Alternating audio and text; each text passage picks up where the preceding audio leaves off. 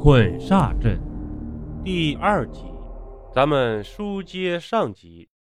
这不光因为出口数量的问题，还因为我刚刚听到背后传来一声极为轻微的嘎吱声，回头一看，才发现背对着我的骷髅向前迈了一步。我吞了一口唾沫，难道他们都是活的？我猛地向后看去，惊恐地发现身后的另一具骷髅也离我近了一点这是怎么回事啊？王英倩颤抖着问。显然，她也发现了骷髅的古怪。就在这时，墓室里突然泛起了滚滚黑雾，很快就遮住了我们俩的视线。紧接着，四面八方传来咯吱咯吱的声音。快跑！我大喝一声，当机立断地向其中一个出口跑去。那个出口在西边，它前面的骷髅是最少的。然而，我刚跑出去两步，就听见身后传来一声尖叫。我愣了一下，突然明白过来，我没有转过头去救人，反而跑得更快了。我在木墙上摸索了一会儿，很快就找到了出口，顾不上想出口那面有什么东西，就一头扎了进去。本来以为会进入一条墓道，没想到竟然冲进了另一间墓室。这间墓室和刚才那间很像，但只有三个出口。是的，我对面的那面木墙上并没有出口。也没有那种会动的古怪骷髅，难不成这是由九间连在一起的墓室组成的井字形古墓吗？我抬头向上看去，结果发现这间墓室上面也有一个盗洞，这太扯了！两个盗洞的直线距离只有不到四十米，为什么会在这么近的距离又打一个呢？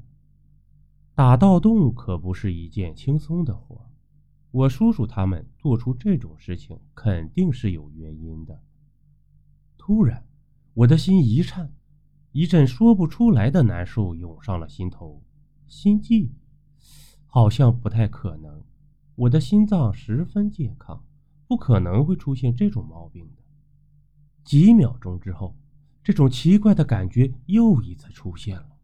我连忙摸向自己的手腕，发现这种脉动一样的心悸并不是来源于我的心脏，而是由其他什么东西引起的。我强忍着心中的不适，用强光手电四处照射，很快便找到了一个非常古怪的东西。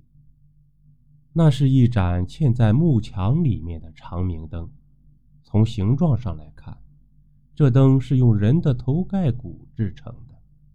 里面的灯油早已烧干，但诡异的是，那头盖骨上竟然垂下了长长的头发，而且上面还包着一层红润的头皮。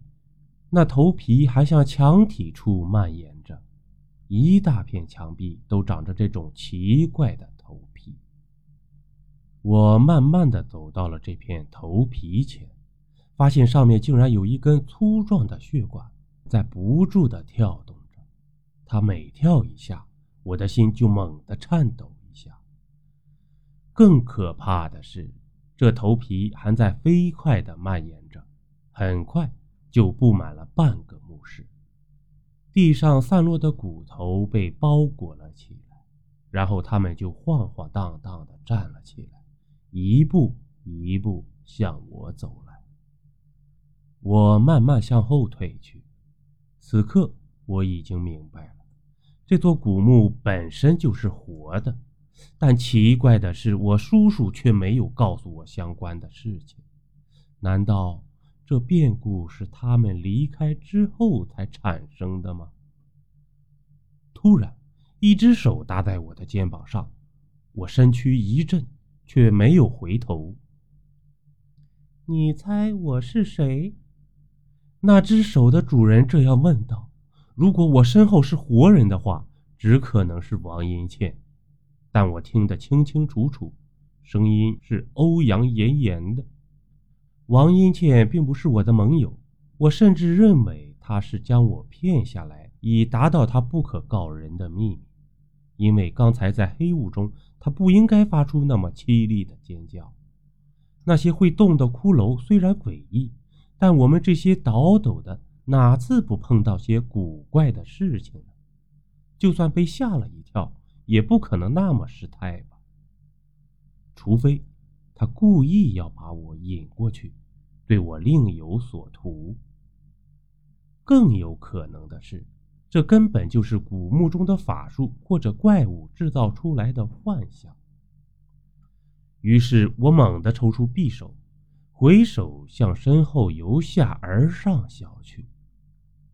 刀光闪烁间，我看清了身后那人的脸，那确实是欧阳妍妍，但她却不是活人，而是右脸烂出了森森白骨的女鬼。这一刀并没有伤到她，她发出了一阵阴森森的鬼笑，后退着。飘入了黑暗当中，而随着他的消失，那种古怪的心悸感也远离我而去。他刚从我的视线里消失，王英倩就从黑暗中钻了出来，身上带着几处伤痕，咬牙切齿地盯着我。你刚才为什么不救我？他问道。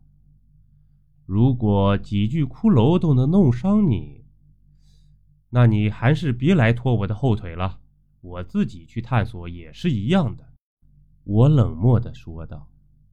他咬牙切齿地盯着我，但却什么都没有做。最后还是气呼呼地一指西北角的入口，说道：“哼，你应该已经发现了，这个墓穴是井字形的。”据说阵眼在那四个位于四个角落上的墓室里。我摇起了手指头，陷入沉思当中。邀您继续收听下集。